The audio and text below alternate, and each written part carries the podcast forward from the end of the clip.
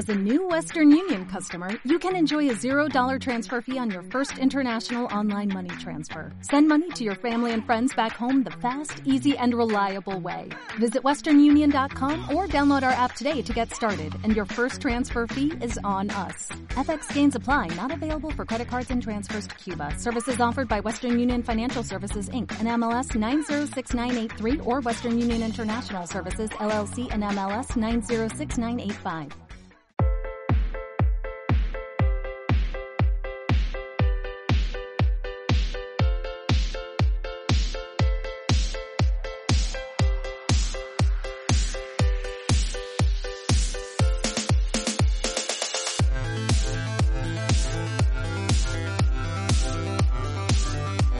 Lemuria es un lugar para aprender, para mirar y para crecer. Lemuria tiene rincones para que todos encuentren su sitio. Lemuria es tan real como la vida misma.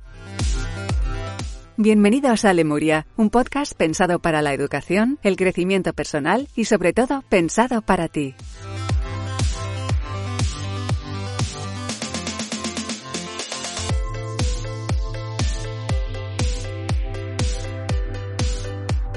Bienvenidos a Lemuria, soy Rafael González, conócete a ti mismo. Ese es uno de los propósitos de este podcast, de, vamos, desde que iniciamos eh, la andadura en Bienvenidos a Lemuria, uno de los objetivos es precisamente el crecimiento personal y no hay crecimiento personal sin autoconocimiento.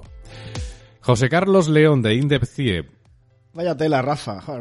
Me, pones los temas más difíciles, me los pones a mí. Yo, yo, yo oigo a Pilar. Bueno, los, los, temas de Pilar también son peliagudos. Pero luego yo oigo a, yo oigo a Miguel Ángel hablando de Fernando Martín, de John Buden, de baloncesto, unas cosas así súper super chulas. Y, a mí me echas unos marrones. ¿Qué te cagas? Esto eh, no es del todo cierto. Porque este es un tema que tú has propuesto. Ya está, ya, ya, ya Tú has propuesto, y además entiendo que lo propongas porque fundamentalmente, bueno, cuando trabajáis en, en Indepcie con, con la inteligencia emocional, no puede, y ya lo vimos en el podcast pasado, no puede haber inteligencia emocional sin un eh, preciso y oportuno ejercicio de conocernos a nosotros mismos, que es algo que, por otra parte, igual nos morimos sin, sin llegarlo a descubrir. O Pero sin, lo o sin querer descubrirlo. O sin querer descubrirlo, claro. No, pero vamos a suponer que estamos en ese proceso de decir, bueno, mm, eh, me voy a conocer a mí mismo, voy a tratar de conocerme a, a mí mismo, eh, porque además es, es, necesario. O sea, yo entiendo que, que, es necesario, pero bueno. Yo te diría que no es necesario. ¿No? Mm, aquí hay gente que muere sin conocerse a sí mismo. Eso es verdad. Y, y, y ni falta que le hacen. Esto Tú sabes que Hay cuando... gente que vive en piloto automático. Sí, sí. Nace, crece, nace, se reproduce, crece, se muere reproduce. y hasta luego, Lucas. El... Tú sabes que cuando hablamos de un proceso de coaching, Sí. el- la base de, el, el punto de arranque de un proceso de coaching es Pero el yo quiero pensar que es necesario para el oyente de Lemuria. Claro, o sea, porque el que, el, que- el que ha hecho el esfuerzo de, de escuchar este podcast y tiene la intención y tiene la intuición y el interés de escuchar este podcast es alguien que se quiere complicar la vida. Y me parece muy interesante. Me encanta la gente que se quiere complicar la vida. Déjame que haga un pequeño homenaje a, a Kobe Bryant, fallecido recientemente, y ahora que ha habido ese aluvión de información de Kobe y casi haciendo más de lo que era, porque así se ha querido hacer una geografía de Kobe Bryant, que era un tío como todos con sus luces y sus sombras. Eh, hay una frase que me encanta de estas que se han sacado como, como, como marcando la, la línea de pensamiento de Kobe Bryant que decía, "Mm, detesto a la gente perezosa. No puedo juntarme con gente perezosa porque viven en otro concepto de vida distinto al mío. No me puedo relacionar con ellos. Bueno, pues yo no quiero juntarme con gente que no se pregunta cosas. Yo no quiero. Yo, mis relaciones tienen que ser con gente que, que se cuestiona plan, plan- diariamente cosas que, que otra gente da por hechas. Eh, como estábamos hablando antes, todo proceso de, crecimiento personal, de, de desarrollo personal, de coaching en este caso, parte de una fase de toma de conciencia. Entonces a mí me gusta decir que antes de la conciencia existe la inconsciencia. Entonces están los benditos inconscientes. Esto de ni lo sé, ni me importa, ni falta que me hace enterarme de algo, vaya a ser que me entere de algo que no me guste. Entonces es la gente que tú has dicho piloto automático. Bueno, llámalo como quieras. Entonces cuando decías, creo que el autoconocimiento es necesario. Oye, tú y yo conocemos amebas andantes Sí. que, que ni, ni quieren ni, ni, ni, ni esto ni por el forro, esto de autoconocimiento, primero que no saben lo que es, y luego que ni les interesa. Que me parece fantástico, que me parece fenomenal que cada uno vaya por la vida como quiera. Ahora, yo me quiero plantear cosas, yo quiero tener más dudas que certezas, yo quiero complicarme la vida. Eh, me encanta. eh, Hay un concepto el de. Creo que es un golfista, me parece. No, no se me ha olvidado el, el punto. Creo que un día a un golfista le que, que- que tenía un, un- coach personal le preguntaron un día, oye, ¿y el coaching es para todo el mundo? Y dicen, no, el coaching solo es para los mejores. Y dicen, coño, un poco presuntuoso. Y dicen, no, el coaching es para los mejores, porque es para los que siendo buenos, un día se plantearon que querían ir más allá. Claro, querían ser mejores, efectivamente. Entonces, sí, sí. para el que no quiere ser mejor, ni esto ni nada, ya está. O sea, el que no quiere ser mejor, piloto automático y chiringuito, ya está. Y me parece de- fantástico. O sea, si quieren optar Sí, por, sí, sí, bueno, claro. si quieren optar por piloto automático y chiringuito, gloria bendita para ellos. Entonces, yo he elegido otro camino. Y creo que la gente que escucha Lemuria se quiere complicar la vida. Entonces, vamos todos por ahí. O sea, Bueno, e- pues- esos son los nuestros. Aquellos que queréis mejorar, que queréis crecer, efectivamente, es necesario empezar por el principio de todo, que es conocerse a uno mismo. Y esto ya lo descubrieron, lo descubrieron y lo, lo pusieron en, en práctica los griegos. Bueno, pues nos vamos, nos vamos como unos 2.500, 3.000 años atrás. Sí, 3.000. 3000. Sí, claro, porque es que cuando se habla de Grecia aquí parece que todo es el siglo de Pericles, que es el siglo el quinto antes de Cristo, pero esta gente llevaba complicándose la vida muchos años antes. Entonces nos vamos como 3000 años antes al oráculo de Delfos. Ese lugar donde iba la gente a que el oráculo les, les descifrara, les leyera el futuro. Y en el oráculo de Delfos, en el, ¿cómo has dicho antes la palabra? En la portada, en el front- Frontstri- en el frontispicio. en el frontispicio del oráculo de Delfos había una inscripción con dos frases. La primera era, espérate, aquí voy a tirarme yo el moco de mis años de estudiar griego, o sea que por algún lado tengo yo que sacar el rendimiento. había una que era Meden hagan, que significa nada es demasiado. En efecto. O sea, esto es una puerta abierta al conocimiento infinito. O sea, nunca te des por satisfecho, siempre hay algo más. Y la segunda, que es la que nos atañe, es Noxi Seautón, que es conócete a ti mismo. A mí me encanta esto porque yo ves que me imagino al oráculo, allí cuando la gente iba, oráculo, solucioname la vida, dime qué va a pasar, cuéntame de qué va esto. Yo me imagino al oráculo diciendo, "Ch, ch, ch, espérate, espérate. No, antes de averiguar, antes de que yo venga aquí a averiguarte tu vida, averíguatela tú mismo, empieza a saber muy bien de, de qué, de qué pie cojeas, empieza a, ten con- conciencia de, Un refrán muy español, ¿de qué pie cojeas? de sí. qué pie cojeas, Sí, sí. y a partir de ahí yo ya empiezo a contarte lo que te puede venir después. Pero esto es como ven con las tareas hechas. No, no me quieras que yo te cuente cosas que te tendrías que traer sabidas de casa. Sí. Entonces me encanta ese concepto de conócete a ti mismo. Que si enganchamos con el podcast anterior, ¿eh? por ejemplo, cuando hablábamos de las inteligencias múltiples, es una apelación absoluta al área intrapersonal de la inteligencia emocional. Ya vimos que Garner hablaba dentro de esas ocho inteligencias en las que desgranaba su teoría de la inteligencia múltiple, hablaba de la intrapersonal y de la interpersonal. Esos dos conceptos son los que Salovey y Meyer, los profesores de la Universidad de Yale, tomaron en 1990 para acuñar el término inteligencia emocional. Esas dos grandes áreas. La intrapersonal. ¿Cómo gestiono yo mis movidas internas? ¿Cómo me conozco? ¿Cómo manejo mis, mis reacciones? ¿Cómo manejo mis emociones? ¿Cómo manejo mi forma de relacionarme con la gente? Y ahí se vincula con el área interpersonal, que es que como el ser humano es un animal social, me encanta este concepto. Somos animales sociales, estamos hechos para vivir en grupo. Nos movemos, inicialmente le llamábamos manadas, luego le llamábamos grupos, luego lo pulimos y le llamábamos familias, luego nos hicimos urbanitas y nos llamamos Que pueblos. también lo definieron los griegos con el zoón político. El zoon politicón, el animal, poli- el animal político, Ajá. correcto. Entonces, el, y somos animales sociales. Estamos hechos para vivir en sociedad e interrelacionarnos. Y ahí es cuando hablaba Garner del área interpersonal y de cómo es tan importante para marcar el éxito o el fracaso de un individuo, aparte de sus talentos, la forma de relacionarse con los demás. Pero antes, porque claro, la forma en la que nos interrelacionamos está muy marcada por la forma en la que yo tengo de manejar mis asuntos internos. Y este es el autoconcepto. Esta es la, el autoconocimiento, que es hasta qué punto tomo conciencia, por ir al grano directamente, de cuáles son mis talentos, cuáles son mis puntos débiles, cuáles son mis puntos fuertes, cuáles son mis carencias, cuáles son mis, eh, mis, mis, mis formas de relacionarme con los demás, pero también cómo son las formas de relacionarme conmigo mismo. Que como yo suelo decir, podemos vivir con mucha gente, podemos tener una pareja estable y morir de viejos con ella, podemos tener una familia, podemos tener padres, pero lo que es paradigmático es que al final con quien más tiempo vamos a vivir es con nosotros mismos.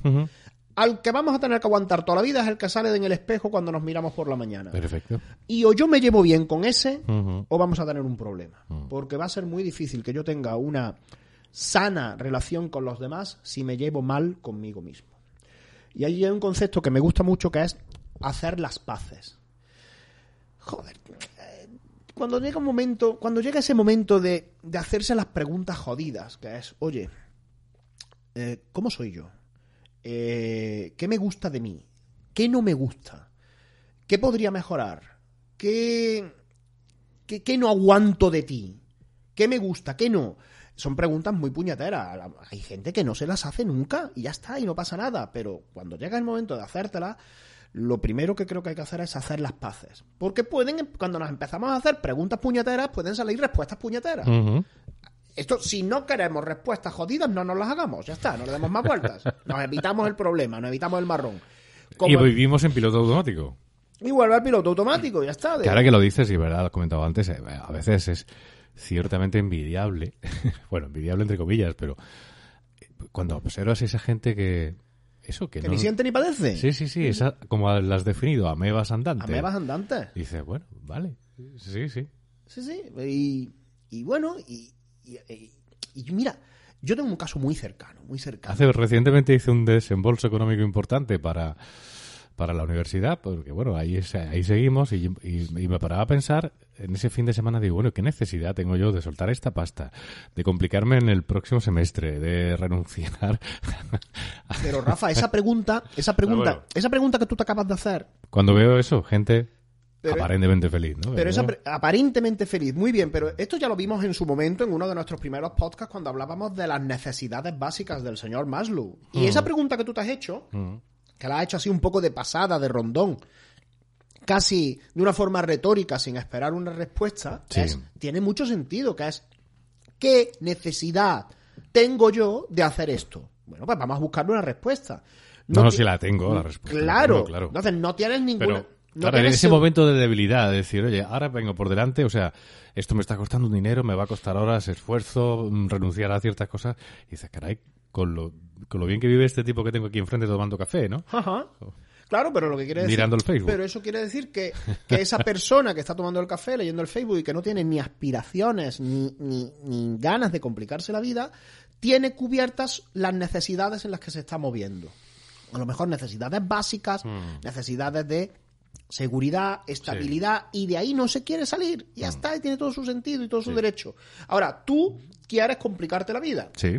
Tú asciendes en la pirámide y aun con tu vida resuelta, con tu carrera ya armada y tus 50 tacos, estás 51. 51, estás en una necesidad diferente, quieres una necesidad de crecimiento, quieres una necesidad de, de autorrealización, quieres a lo mejor incluso eh, puedes llegar a un extremo, a un escenario superior, a una necesidad de contribución, de hacer algo por los demás, de joder, todo lo que yo sé, ¿cómo puedo contribuir Sí. a, a- a alguien que, que- a quien le pueda servir? Bueno, pues tú estás ahí. Entonces, por eso te surgen necesidades distintas y ganas de complicarte la vida. Cuando ves a alguien que... Y, y entonces es cuando surge esa, esa, esa pregunta de ¿qué necesidad tengo yo? A mí esto me pasó con un, con un, te voy a decir alumno, pero es amigo. Un tío que con 31 años tenía la vida pero absolutamente resuelta. O sea, un tío que ganaba muy bien, porque el tío es un coco, además es, es guapo, que es que me gusta hasta a mí. El tío, yo no sé cómo. El tío es puñetero, yo no sé, mi amigo Alejandro. Ya, ahora luego le pasaré el link para que. Entonces, un tío que es que tenía la vida resuelta, un triunfador. Un tío que Sí. tú lo ves y es la, la- la estampa de un triunfador. Y con 31 años Sí. dice, no, hasta aquí, y lo dejo todo. Deja su trabajo, deja su relación, deja, y lo deja. Dice, porque este no es el camino que yo quiero seguir. Y entonces yo me reía mucho de él porque llegaba su madre y decía, Alejandro, ¿qué necesidad tienes tú de complicarte la vida? ¿Y en qué se complicó la vida Alejandro, si no es mucho preguntar? En todo. O sea, se la complicó en todo. En... Complicó entre comillas, ¿no? Sí, sí, lo que entendió es que con 31 años no quería seguir ese camino. Y un, un camino en el que le llevaba, un camino que le llevaba indefectiblemente al éxito, pero al agobio. Y entonces él puso en una balanza el éxito, mm, con entendido éxito como Claro, es que también depende del, Claro, entendido del éxito, concepto de como, éxito. el- sí. como resultados económicos y profesionales Sí. y de reconocimiento profesional, pero puso en el otro lado de la balanza eh, su vida. Y entonces él entendió que, llega, que, que con 31 años eh, no era el... todavía tenía tiempo de, de complicarse la vida. A lo mejor si eso lo hace con 50, pues hubiese, a lo mejor, no lo sé, a lo mejor hubiese plantea- actuado de otra forma, pero entendió que con 31 años no quería que ese fuese su camino en los próximos 35 años. Y se complicó la vida por completo, pero de, de dejarlo todo, todo de año sabático. O sea que de- está, te puedo decir, que ha renunciado a mucho y le ha costado. O sea, le ha costado. claro. Le ha costado. Le ha costado. Pero, pero es un tío que tiene una serie de capacidades que con 31 años le permiten eh, empezar de nuevo seguro. Y quizá empezar desde cero tomando otra dirección mm, distinta a la, que iba, a la que llevaba su vida. Que era una vida que probablemente otra gente, muchísima gente, envidiaría, pero que él decidió que no era la suya. Y, y empezó por un camino de autoconocimiento. Porque a lo mejor él, él quería desarrollar otro Alejandro que, distinto al que todo el mundo veía, que era el Alejandro exitoso, el Alejandro con una imagen fantástica, el triunfador. Bueno, pues a lo mejor él vio que esa era la imagen que los demás tenían de fuera, pero él quería desarrollar otro Alejandro que se, que se alejara completamente de ese perfil. Y bueno, ganas de complicarse la vida. Si es que esa- a mí estos incendiarios, a mí estos pirómanos me encantan. tío. Ejercicio para conocernos un poco mejor. Bueno, Algo que está relacionado, por otra parte, con el marketing. vale. Que tú empleas en los talleres. Yo lo empleo en los Y que le talleres rompe la cabeza a mucha y gente. que trasteamos mucho. Es una herramienta, no es nada o sea, Original, no, ¿no? es nada original, no, no, es una DAFO, que en, en inglés SWOT Analysis. Ajá. La DAFO, venga, la DAFO, como somos un, un podcast en castellano, la DAFO de toda la vida. La DAFO es una herramienta Debilidades, amenazas, fortalezas y oportunidades. y oportunidades. Es una herramienta del mundo del marketing. Es una Sí. herramienta que el, que el marketing utiliza eh, de cara al lanzamiento de productos al, al mercado, incluso a la creación de empresas. Incluso también se trabaja mucho en, el- en empleabilidad, o sea, cuando trabajando en el perfil de un individuo como, como posible empleado, cuáles son sus debilidades, amenazas, fortalezas y oportunidades. Nosotros en el mundo del coaching hacemos una DAFO personal, no hacemos una DAFO de, un- de una empresa, no hacemos una DAFO de un producto, o sí, porque hacemos una DAFO de nuestro mejor producto que somos nosotros mismos. Sí. Y hacemos una pequeña trampa. La DAFO, tal como se entiende en, en el mundo del marketing, lo que habla son de debilidades en el presente y amenazas en el futuro, ¿vale? Eh, habla un poco, es una diferencia de, en, espacios en espacios temporales.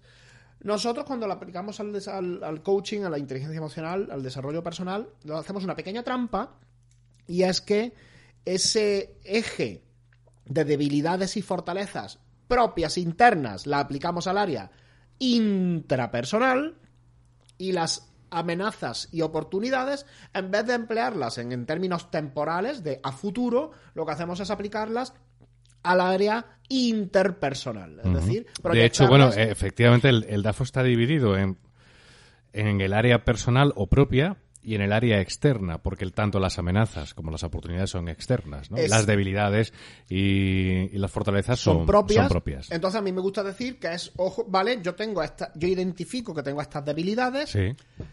cuando las proyecto al exterior, cuando salgo a la sociedad, cuando, cuando actúo, cuando interactúo con otra gente, esas debilidades propias, ¿qué problemas me generan? ¿Qué, qué amenazas pueden llegar a suponer? Está es lo típico de, eh, soy muy cabezota. Lo Esto es interesante, Porque cuando hacemos una DAFO, estamos hablando de autoconcepto y autoconocimiento, estamos hablando de percepciones personales. Típica pregunta de alguien que me dice, oye, soy cabezota, ¿eso cómo lo pongo? ¿Como amenaza, como debilidad o como fortaleza? Digo, ah, tú verás. Si para ti es un problema, es una debilidad. Si para ti ser un cabezota es uno de tus puntos fuertes, juega con ello en fortaleza. Eso, esto es. eh, Este, como, claro, como es un herramienta, como es un ejercicio de autoconocimiento, es un ejercicio de autoevaluación. Aquí, la- la- esto es muy, muy curioso cuando luego la- lo exponemos en público y hay gente que dice, mi debilidad es que soy muy tímido. Y entonces la gente lo mira diciendo, tú tímido, si eres un sinvergüenza. Y dicen, no, vale, pero una cosa es la percepción exterior Sí. y otra lo que yo op- opino de mí mismo. Aquí hay otra herramienta muy chula que, que otro día podríamos hablar de ella, que es un poquito más complicada, que es la ventana de Johari, en el que se habla mucho del área oculta y el área pública, de lo, que, de lo que la gente ve de mí y a lo mejor lo que yo no llego a ver. Entonces sí. ahí ahí también tenemos mucho mucho mucho mucho recorrido. Sí, porque a veces es muy sorprendente la opinión que tiene la gente de ti o las cosas que la gente ve de ti que tú no ves. Claro, verdad, ¿eh? sí, sí, entonces- a mí me llama la atención porque me ha pasado muchas veces. Digo, ah, pero tú tienes este concepto de mí. Claro, yo, no, No, verdad, ¿no? Me luego- quedo un poco muerto. Luego la gente habla de nosotros y decimos, Cosa que después anoto, ¿eh? Yo ah, pero anoto para mí mismo. Bueno, pero esto es interesantísimo. Esto podremos, eh, venga, esto lo vamos a ver luego en otro, Sí. eh, esto lo vamos a ver luego en otro podcast, en otro, en otro episodio cuando hablemos de la autoestima. la autoestima, ahí, ahí vamos a tener que, ahí vamos a tener que hablar bastante. Pero es que cuando la gente tiene una opinión externa de ti, aunque tú no la aceptes o no te la creas, tienes que empezar a hacerle caso a lo que la gente dice de ti. Que tú lo tengas dentro de tu área ciega, dentro de tu área oculta, o que no seas consciente, que, que tu- que en tu percepción interna no seas consciente de ello, no quiere decir que tengas que renunciar. Y esto es algo que yo me he tenido que trabajar mucho personalmente, porque yo dentro de mis, eh, de mis basuras, de mis fantasmas, de mis mierdas internas, que aunque yo esté aquí hablando y yo parezca que un tío súper eh, No, no, súper todo- fenómeno, todos las tenemos. Claro. yo tengo una de mis grandes luchas internas es luchar contra mi propia auto-infravaloración.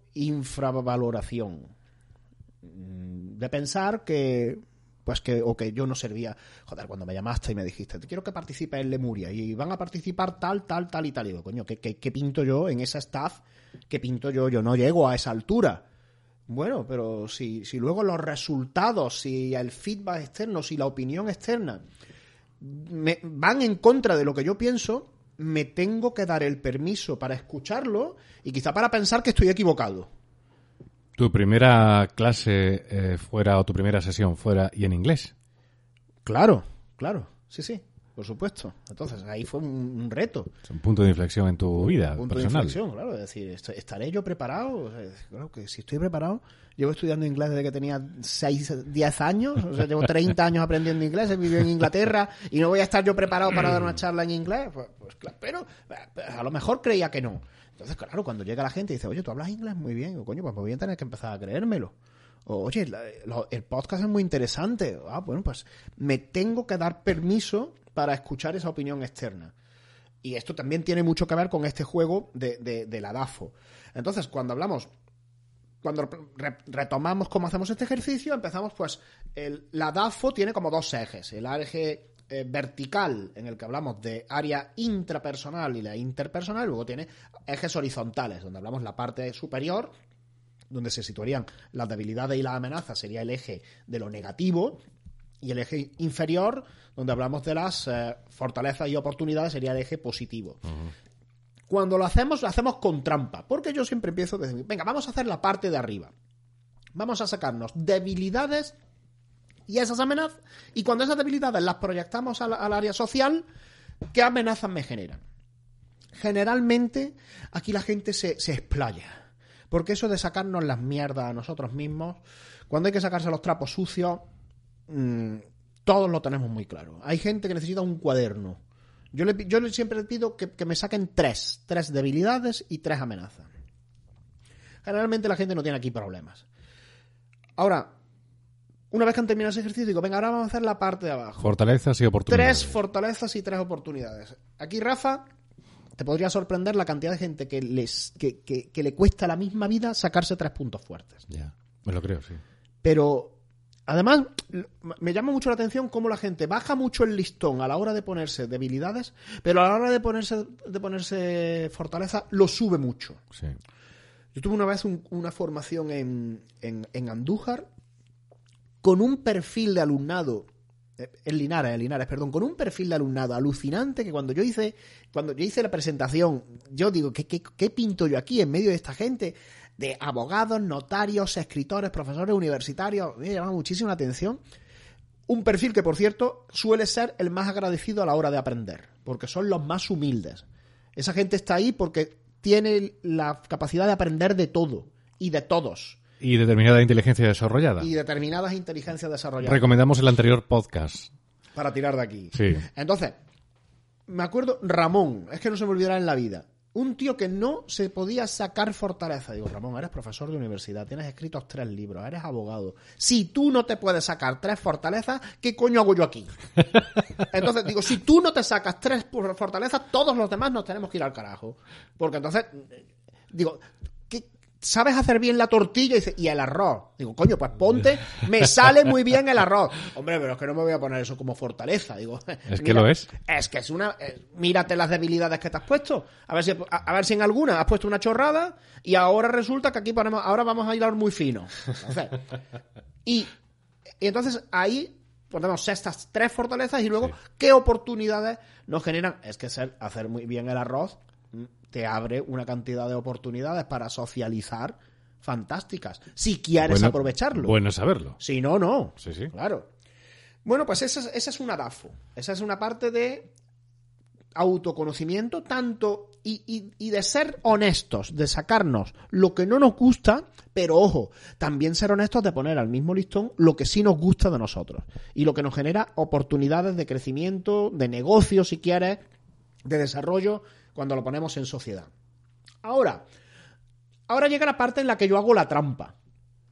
Ya te digo que este ejercicio es de autoconcepto, es, es absolutamente subjetivo, nadie, en el que nadie te está forzando, pero ahora llega la trampa que yo hago. Entonces, cuando la gente se ha hecho su DAFO en un folio, yo le pido que, que lo rompa en cuatro. Es decir, que divida la, La D, D, la, la A, la F, F. y la O y que la ponga como haciendo un puzzle. Sí. ¿Vale?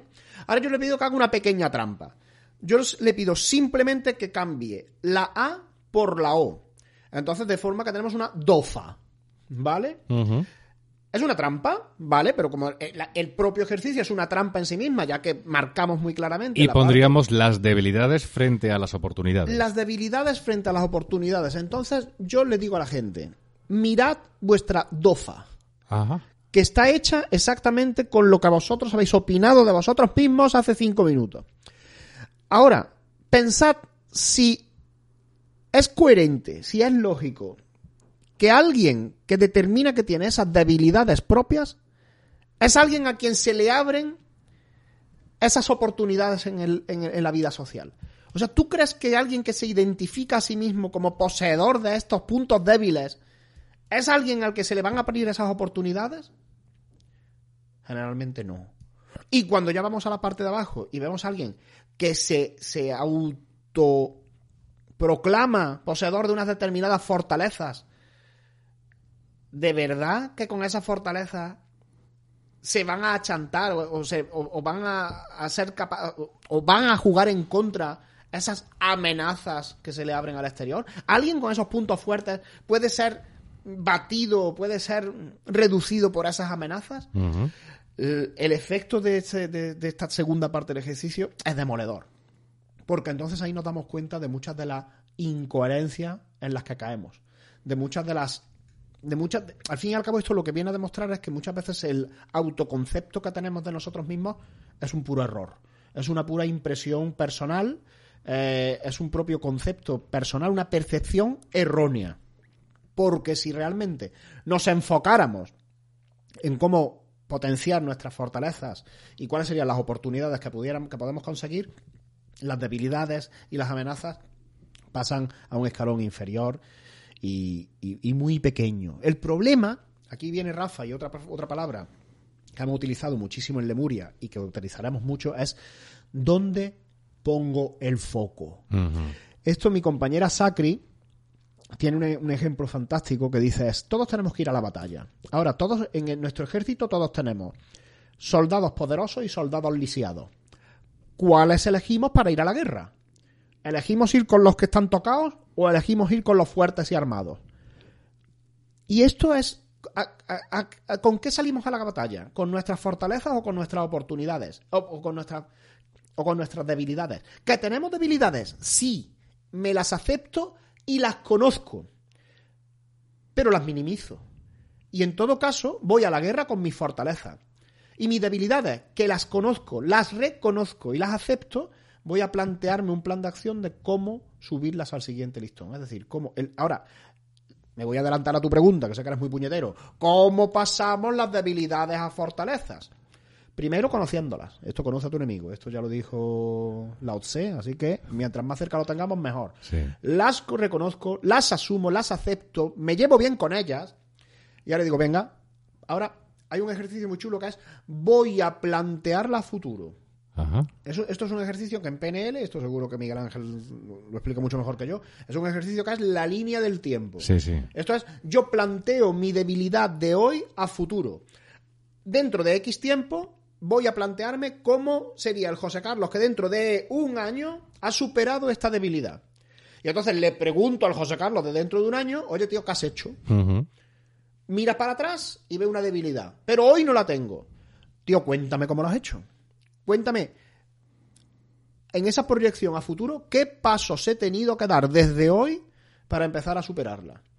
Lo que te obliga efectivamente a pensar cómo superar esa debilidad, claro. Claro, y me está haciendo... Esa proyección es un Eh, truco realmente. Es un truco mental, pero es que nuestro cerebro tiene la maravillosa capacidad de viajar en el tiempo, que la mayoría de veces es algo que utilizamos para jodernos a nosotros mismos, Ah, pero si el podemos pasado, sí. el pasado o el futuro, o cómo, cómo vivir en el futuro. Esto, esto es el nivel de presencia. O sea, el concepto de preocupación no deja de ser ocuparme de algo por anticipado. Sí. Este es el ejemplo que yo siempre pongo de cuando estábamos en el colegio, tú y yo, que somos de letras, cuántas malas semanas hemos pasado por un examen de matemáticas que estaba puesto para el viernes. Mm, Cuántas noches sin dormir, cuántos, cuántos días de estómago suelto, sí. cuántos dolores cervicales, cuántos nervios.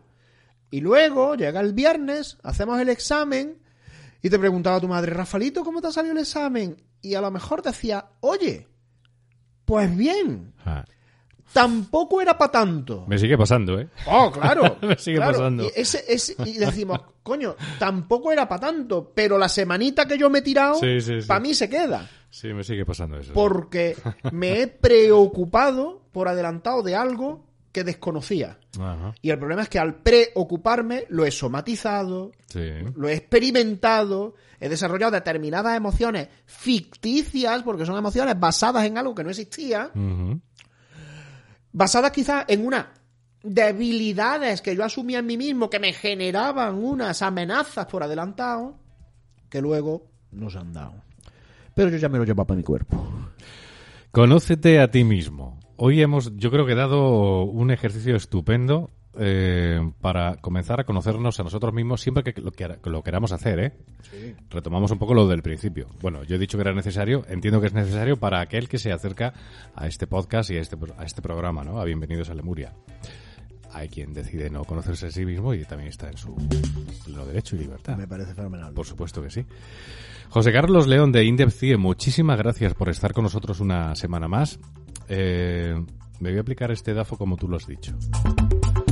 A ver qué, a ver qué encuentro. A ver qué sale. A ver qué sale. Sobre todo, sobre todo es para que nos demos cuenta de la incongruencia Ajá. interior en la que vivimos muchas veces, de cómo nos estamos contando una serie de basuras internas que al Ese final, discurso, sí, ese que al discurso. final terminamos interiorizando.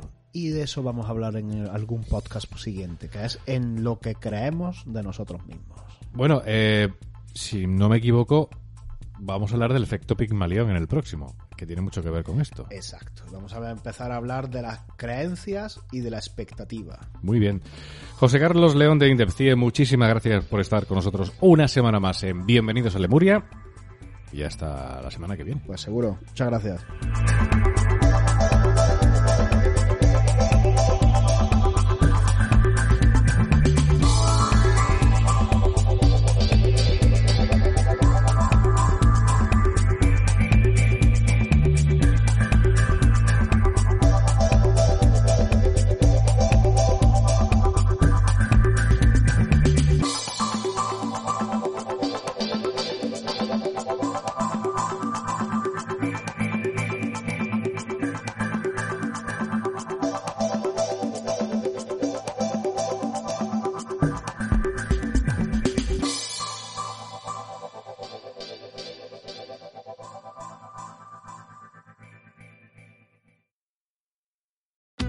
Us today during the Jeep Celebration event. Right now, get 20% below MSRP for an average of 15178 under MSRP on the purchase of a 2023 Jeep Grand Cherokee Overland 4xE or Summit 4xE. Not compatible with lease offers or with any other consumer incentive offers. 15,178 average based on 20% below average MSRP from all 2023 Grand Cherokee Overland 4xE and Summit 4xE models in dealer stock. Residency restrictions apply. Take retail delivery from dealer stock by 4-1. Jeep is a registered trademark.